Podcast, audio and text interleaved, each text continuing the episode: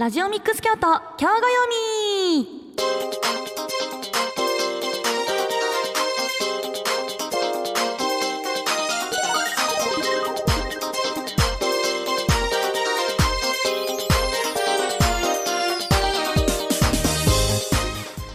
ここからは京都市北区のラジオミックス京都北王子メインスタジオからラジオミックス京都京語読みお送りいたします。この番組はラジオミックス京都京都三条ラジオカフェ FM 舞鶴。以上のコミュニティラジオアライアンス京都の3局ネットワークでお送りしています。今日も30分間よろしくお願いします。お相手は私ひーちゃんです。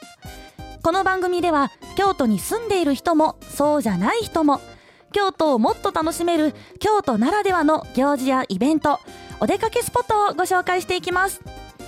またこの番組ではメッセージやメールお待ちしておりますのでお待ちしております。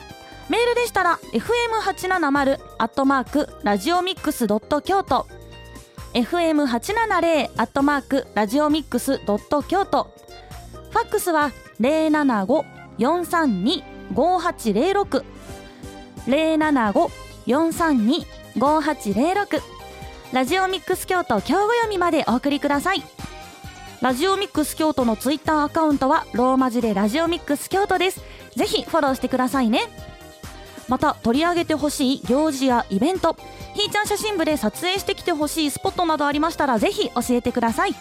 またこんな写真撮ったよなどもありましたらぜひ私に見せてください。お待ちしております。ということなのですが今週はいつもとは違う特別編をお送りします。この第4週目は京語読みの特別編。京都の留学生が発信京都サイドと題して京都の魅力を実際に体験して発信していきます。今後のあごめんなさい最後の今回も韓国からの留学生パクさんと学生パーソナリティの佐藤くんが体験してきてくれました。また最後ということで今回は私ひーちゃんも行ってきました。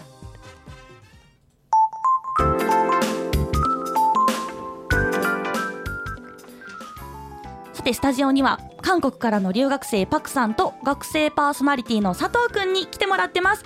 どうぞよろしくお願いします。よろしくお願いします。ね最後の今回は3人で京都の海舞鶴を堪能してきましたね。はい、海の京都。楽しかったですね。楽しかったですね。うん。全体的に。ね一日間ずっとみんなと寒かったっていうね。寒かったですよ本当にいすっごい寒かったですね。来たやしね。あの京都のを見て。やもう本当にあのまずはお二人運転ありがとうございましたいやいやいやい本当にやいや。本当にもう長い時間もう私がねもうペーパーじゃなければ運転できたんですけどえっと舞鶴まで片道で？2時間半？3時間ぐらいかかりましたよねでし。たね、うん。そうですよね。で最初は赤レンガパークに行ってきたんですけどもね赤レンガパークうん。みんな初めてでしたもんね赤レンガパークカレガパーク。噂では聞いてたんですよ。いいスポットだって。あそうそうそう私もなんかねすごい気にはなってたんですけどなかなか行く機会がなくてですよね。行きたいなと思ってたのでパクさんはどうでした？僕もあのいつもラジオ聞いてたらこう FM 舞鶴さんの番組があったりとかしてうんてでその時によくあ赤レンガパークが取り上げられあててそうですよねでなどういうとこなんかなって同じ京都なんだけど遠いし、行ってみたいなってずっと思ってたんで,、はい。で今回本当に行ってきてよかったなっていうふうに思います。いやね本当にと回れたのが嬉しいですよね。あんなね。めちゃくちゃ広かったしすごい赤レンガ綺麗ですよねめっちゃ。なんかもう洒落てたわ。おしゃれでしたよね本当に。何素敵な施設でしたね。ね。えうんうんうんうん。じゃあまずはですね赤レンガパーク事業部の吉岡さんにお話をお伺いできたのでその様子をお聞きください。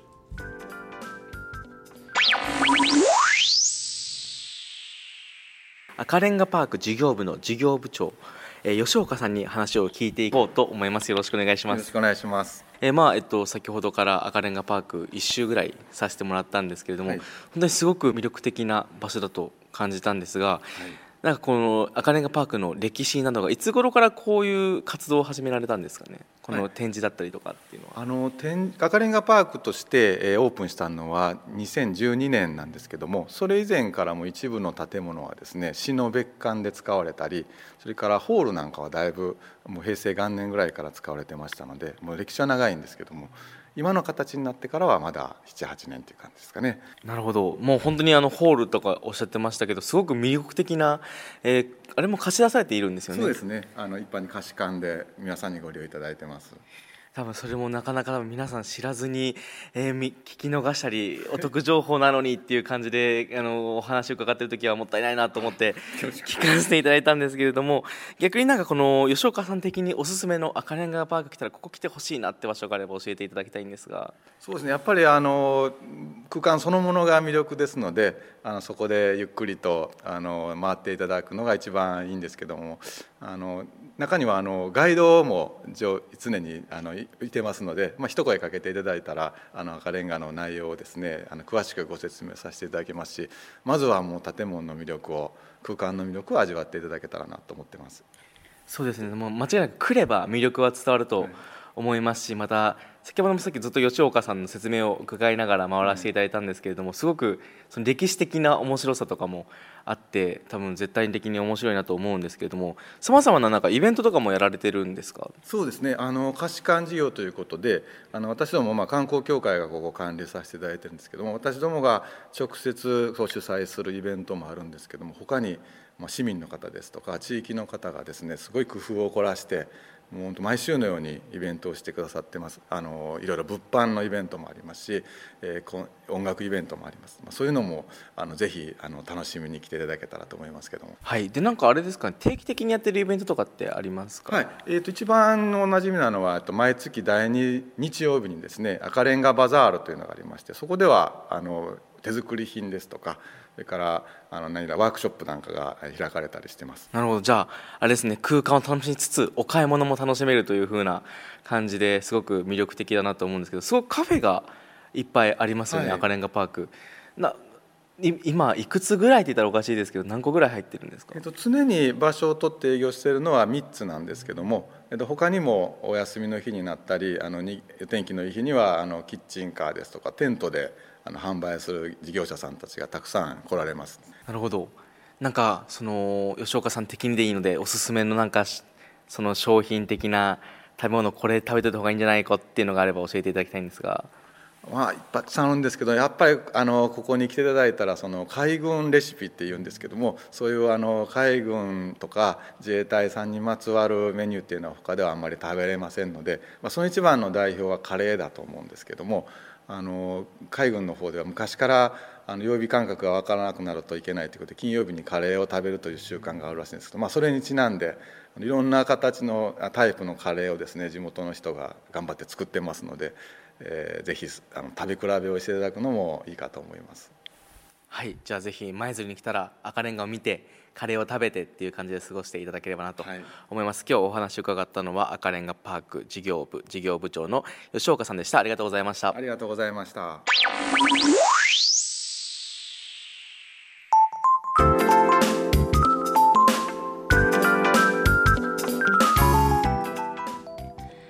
たくさんお話いただいて、そうですね。なんかインタビューのまたあの音源を聞いてたら、はい、なんかその時の思い出がこう蘇ってくるんですよね。蘇ってきますよね、本当に。うん。パックさん、何かはい一番印象に残ったこととかありますか？印象に残ってるやっぱ赤レンガパークってかつてあの昔の、まあ、日本あの戦争時代とか、うん。あの時の、まあ、一応、まあ、戦争の負の、まあ、遺産とも思われるかもしれないんですけど、うん。そういったあの、まあ、昔の海軍が使ってた装甲を今、あああやってあの改装して、まあ、耐震設計をしたりとかしてて、うん。なんかみんなが使使えるようなそのなんか空間を作ったりとかっていうのでなんかその負の歴史の記憶は残りつ残しつつなんかこう素敵なまた観光場所として作り上げたっていうのがなんかすごい印象的には印象には残ってまして、うん、なんかいろいろ考えさせられる？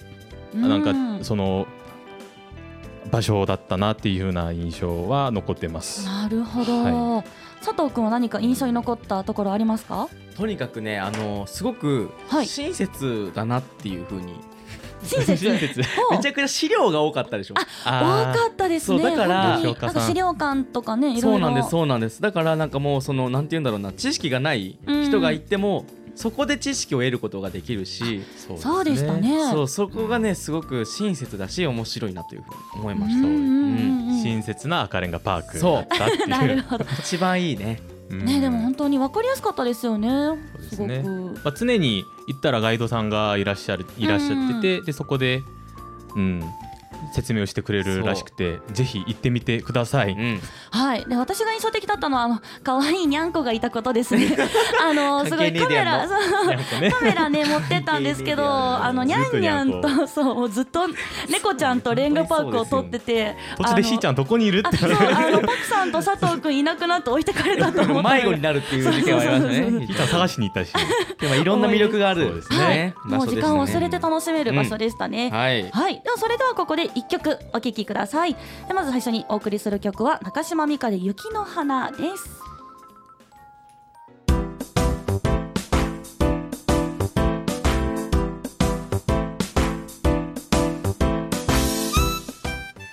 今月から12月までこの第4週目は京語読みの特別編。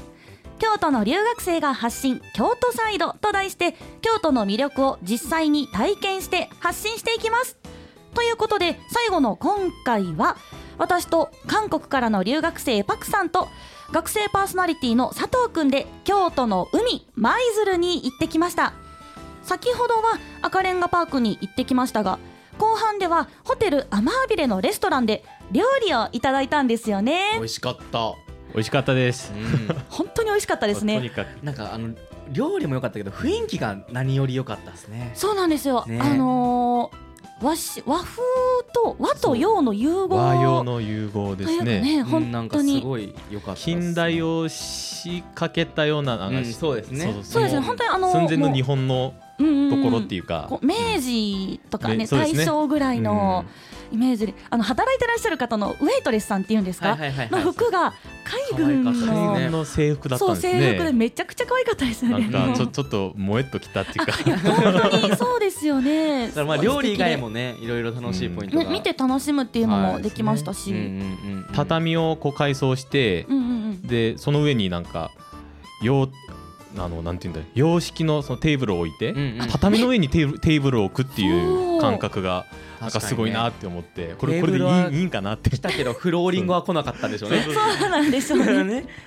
すごいね、そういったデザインといいますか、うん。多分日本人誰が行っても好きだろうなっていうデザインでしたよね、本当に。そうですね。その素敵な写真とかもいっぱい撮ったんでね。はい。あの、はい。ぜひ見てください。見てほしいですね、あの本当にたくさん写真を今回ね、撮りまして、はいはい。私がね、あの他のコーナーでやっているひーちゃん写真部でいろいろとまた来週ちょっと取り上げようかなとも思ってるんですが、でパクさんもねいろいろ撮ってくださって、ね僕も撮ったのでぜひあのまた SNS かなんかであげますので ね、番組放送後にぜひ見ていただきたいなっていうふうに思います。敵なそのレストランのその風景っていうかそのデザインとかをぜひ、うんラジオではやっぱ伝えないことがいっぱいあるからね。ねそうですね。ちょっとね、うん。だからぜひ見てみてほしいです、ねで。この気持ちを皆さんと共有していきたい。うん。ただよこの別に建物が良かったけど一番素晴らしいのは料理です。料理ですね。ね、あの、うん。本当に昔のあの海軍で使われていたレシピをそのまま再現されたっていうコンセプトのはい。レストランですよね、うん。ちょっと詳しいお話を料理長の方にちょっと聞けたので、はいはい。その様子をお聞きいただければなと思います。ホテルアマーベルのレストラン昭栄館の料理長をやられております石木さんにお話聞いていきたいと思いますよろしくお願いしますよろしくお願いします。すごい入った途端からこのレストラン自体がすごく雰囲気が独特といいますかすごい洋風と和風が入り混ざったみたいな感じになってると思うんですけれども、そこで出しているレストランということでそれ料理全体通してなんかこだわりとかポイントなどあれば教えていただけますか？そうですね。この私どもあの明治の、えー洋食を再現ということで、えー当時だ今の第四術学校の、えー指南書として、えー、と海軍割烹術参考書っていうのがあるんですけどもそちらの方の参考書をもとに、えーメニュー構成させていただいてるんですけどもですからこちらの方の、えー、当でカレーとかも出させていただいてるんですけども、えーと少し野菜なんかも大ぶりに切らせていただいたりはしてるんですけどもね。先ほどもうすでに出ましたがカレーということでまあ舞鶴といえば海軍カレーみたいなイメージがあるんですけれどもやはりここのカレーもとてもこだわったものですよねそうですね。その先ほど申し上げたようにあのその割烹術参考書の中にはカレーも記述されてるんですけども詳しくはあのレシピとしてはあの載ってなかったもので、えーそこで、えー海軍研究科の料理の研究家の高森先生の指示をいただいて、えー当時のレシピを再現させていただいたっていう形ででその高森先生から先ほど重複するんですけども当時はお野菜はこのように切られてたっていうことを伺いましてあえて大きめに切らせていただいてるんですけどもね、じゃあ当時のものを再現するためにあえていろんなことに工夫されているということなんですけども、まあ、とてもカレーをしているっていうのが分かるんですけどもカレー以外となるとなんかこれこれぜひ食べてほしいっていうのがあれば教えていただけますか？そうですね。今煮込みハンバーグビーフシチューですね。そのハンバーグもすあの少し煮込まさせていただいてるんですけども、えーそのハンバーグなんかも今のハンバーグと違ってついわゆるつなぎですねって玉ねぎパン粉卵なんかは今もあの裕福に使っておられるんですけども当時はそこまで調べさせていただくとそこまでつなぎは少なかった。分かりやすく言うとミンチの塊みたいな形で肉肉しかったんでその辺もちょっと今再現させていただいて当店ではあのつなぎは少なくなってますね。はい。なるほど。まあそうですね。他にランチのメニューがまあディナーなどもいろいろやられているそうなんですが一応こだわりなんかあればお願いします。そうですね。そのうちとか全てあの牛な牛も一頭買いさせていただいてるんでそのミンチとビーフシチューのお肉とステーキのお肉なんかもそれとその当時のお肉を再現するっていうことであえて一頭買いというところでこだわってるんでそのまた今のお肉と違う肉質感っていうのもまた味わっていただいたらいいかなとは思うんですけどもね。はいはいありがとうございましたまあえー食べて学んでみたいな感じをすごく僕は受けたので皆さんもぜひ、えー味わっていただけたらなと思いました。本日お話を伺えたのは昭栄館の石木さんでした。ありがとうございました。ありがとうございました。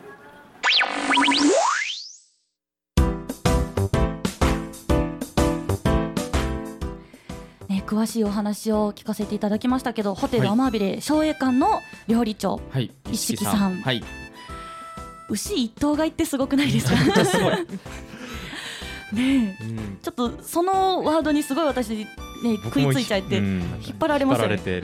一頭買いって では実際にこのレストランで僕たちも料理をいただいたんですけども、ねひーちゃんは何でしたっけ？私は海軍カレーを。王道。そうもうあのイギリス風に作られてて、はいはい。あのドーナツ型に盛られたご飯の中あにカレーを入れてフォークで食べるっていうものだったんですけどすごはい食べ方もまた変わってて、普段ねスプーンで食べるもんでからですごい楽しくてまた味もすごい私たちが普通に食べてるカレーとはまた違ったなんてなんていうんですかね本当に香辛料とかをすごい考えて調合されてるんだろうなっていうすごいなんかザ・カレーというよりかはもう本当に調味料を駆使して作ったんだろうなっていうああなるほど。繊細さを感じました。今ほどなんこう輸入とかもできない中でっていうはい、この日本の料理で食材の中でカレーを作られたんだなっていうのが伝わってきて美味しかったです。パクさん。あパトあごめんどっちごめんなさい。僕はビーフシチューを食べましたね。ビーフシチュー。なんかやっぱ話聞いてたら3時間ぐらい煮込んでた牛肉を使ってたりとか、もう口に入れた途端にもう肉がとろけるような。多分僕が食べたのは牛一頭買いした牛の中のどこなんかなみたいな。と 思いながら。うんでもねそうやって考えながら食べるのもいいですよね。いいですね。うんであれですか？佐藤君。あ僕ですか？僕は、はいあのフィッシュコロッケです。あそうやそうやそうや。一番へんてこった。そうそうそう独特の味しましたよね。けどなんか美味しかった、うん本当になんだろうな。そのコロッケなんですよ。で中身に別に魚がめっちゃ入ってるとかでもない、その白身のフライ的なものではないです。コロッケなんですけどなんかふわっと魚がいるんですよ。あ今ね。今魚いたっていう。一口もらいましたけどすごい魚の風味も楽しみつつでもコロッケのボリュームもあるってそうなんですいそううなんです。これすごいなんか食べ応えがありましたよね。すごい美味しかったですね。大好きです、僕はああいうの。でちょっとまた食べたいやそう本当にうん。また行きたいですね、いやあの雰囲気を楽しみながらねそうですね。美味しいご飯がたあのね。友達とか連れてったらいいですよね。京都じゃない人をそうですよ連れて行ったねりしたらすごく喜んで大好きだと思います。うんうんはいなんか予約とかも全然できるみたいなので、うん。ぜひねホテルアマビレの商栄館、はい。ぜひ予約してみてはいかがでしょうか。はい。そしてね、はい。そのままの足で私たちは何を食べましたか、牡蠣牡蠣ですね。ね牡蠣食べ12ました月のね解禁っていうことで、ね、あの牡蠣を食べに行ってきましたね。ね海のミルク牡蠣をいただきに来ましたけれども。すごく美味しかった。ね蒸し牡蠣美美味しかったです。ここで確認させてください美味しかったですか？ええ美味しかったですよ。めっちゃ美味しかった。めっちゃ美味しかったって。美味しかった。もうあのしリスナーさんに言いたいんですよ。はい。こいつは全然食わないんだよ。いやだってねだってね1時間前にカレー丸々食べてるんですよ。びっくりしますよほんまに。僕はねあのその選手選手じゃないそその前の週に、うん。はいはいはい。とカンピロバクターで あのお腹を下してたんですよ。だから牡蠣食べたら多分ダメやなって思ったんですねちょっと実実は践しちゃったんですね、うん、でもどいや一口食べたらこれはもうちょっといけるなと思って。ね、わかる。まあ一応蒸し牡蠣やし、うん、全然ね大丈夫かなと思って。ですしね。しっかり火も通ってるし、そうですよ。お腹崩してないですからね。全然大丈夫でした。ポン酢でチュルチュルっといっちゃうのが。あポンかったですね。美味しかったですね。本当に。牡蠣食べると冬だなっていう感じもありますし、ね本当に。その牡蠣小屋のオイスターさんっていうね牡蠣小屋さんに行ったんですけど、うん。その目の前が海なんそう。そうやね海感じられましたよね。感じられましたもう海の匂いもして。そう。ね牡蠣からも海を感じて美味しかったな。ちっちゃい海食べてましたもんね。そうでしたね。もう本当に口の中に海が広がりましたよね。っていう感じで、うん。本当におすすめな牡蠣は本当に良かったですね。ね本当に。うんちょっと前そんな高くもなかったですよね。そうですよね。10個に1600円でしたっけ、うん。そう2000 1600円。1600円。そうですはい。10牡蠣10個で。1600円結構ね親あの親指2個ぐらいの大きさ。いや結構でかかった。大きかったんで一人10個食べれるかなっていうぐらい。なの分でねすごい何人かで分けても全然十分なボリュームだなっていうふうに思いましたね。まあまた詳しいことは自分で調べてもらって。はいそうですね、はい。あのーまたホームページの方にも詳しいことは載せますので、うん。ぜひご覧ください。見てください。はい。ください。そしてまたそのままの足で。うん。基本次は？は取材はそのままの足そのまですよね。まの足でいきますよね。はいはい。はい次が。運転して運転しはいて、はい次に向かったのあはあのー日本三景の、はい。天天の橋立ですね。よかったですね天の橋。立もまた寒くてね。寒い君寒いと。だったんそうです。すでよね僕が初めてなんですけど。たくさんは何度か行かれ僕はたんで2回ぐらい行ってました。うん。やっぱ日本三景っていうことで。そうですよもうね舐めてましたね。まあ景色はもちろん綺麗。すごい綺麗でした本当に。もちろん綺麗だし、うん。なんならちょっと虹がねその日は。そうそうそう。なんかちょろちょろっとこううん。見えましたよね。わ虹だなんて言いながらこう、青春をかみしめてましたけども。ねちょっとこう黄昏れてるフォトを撮ったりとかそうです。ねして。めっちゃ寒かったっていうのは はいすごく寒かったですね。うん、けど素敵なな景色でしたね本当に。ね本当に。見れてよかったなと思いました京都いるうちに。やっぱりこの京都市北区にいる私たちにとって海っていうのはすごく珍しいものなんですよね。確かにね。あの車から海が見えた瞬間もうみんなで海だーってはしゃぎましたもんね本当に。相乗りがこっちからでしたね可愛かったみんな。はいはいはいはい。ねやっぱり海を感じるということでうん。いろいろとね海を感じましたが京都って、はいはい。なんか僕日本に来る、まあ、京都に来る時に来た時に、はい。なんか多分海ってあるんかなと思っ海海がないイメージなんですよね京都って。あでもそうどっですよちかといえば文化財がいっぱいあったりとか、お寺とか神社とかがそうでした。あー日本の方で広島でしたけど、まあ、バカっていうのはあるんですけど。いやいやいや。あ海あるんだ京都っていうイメージは北に長いんだなと思って。そうですね。うん。だからすごいいい一面を見れたというかだだからまあなかなかねその海側じゃない人は海舞鶴とかはちょっと行きづらいっていう方もいるかもしれないですけど、うん。まあ車でもねすまあある程度頑張れば行けましたし、そうですよね。うん。結構市内からも車で23時間あればもう高速を使っちゃえば高速使ったらもう1時間半1時間半とかでねうん。着きますから結構近いところに海はあるんだなという印象でしたね。そうです。ね。うんうんうん。ね本当に京暦特別編、はい。京都サイド。うん今回が最後となってしまいましたがいやねもう本当にいやいや。3人でできてすごい楽しかったんですが今日で終わりなんですね。終わっちゃいますね。なんかはいはい。ちょっとねあと少しになりますが、うん。ちょっとこの特別編で印象的だったとか印象か。なんかめっちゃ覚えてるわこれみたいなのありますかね？印象的なのは激辛ですよね多分。激辛ですね。もうあのそうそうだと思います。けどはい。印象に残ってる。で僕らが持ってきたエビチリをまはいたしーちゃんがはい。食べたりとか。あの番組収録後私トイレにこもりましたから だからもうあれはすごいのが取材の一日だけじゃなくてその次の日まで持ち越すっていうい。辛さがねうん。体に影響が出たので。その好きになったのは宇治でしたね。ああ。なるほど、うん宇治がすごく好きになりました。うんザ京都というザ京都行ったことなかったのですごい素敵敵なとこだなと思って。抹茶までうん。あの体験できててね。素敵でしたうんねただ飲むんじゃなくてちゃんと石臼で。うんうんうん。ね。どうですか？あります？逆にひーちゃんは？まいやもう私は激辛商店街であのお腹下したことが本当に印象的。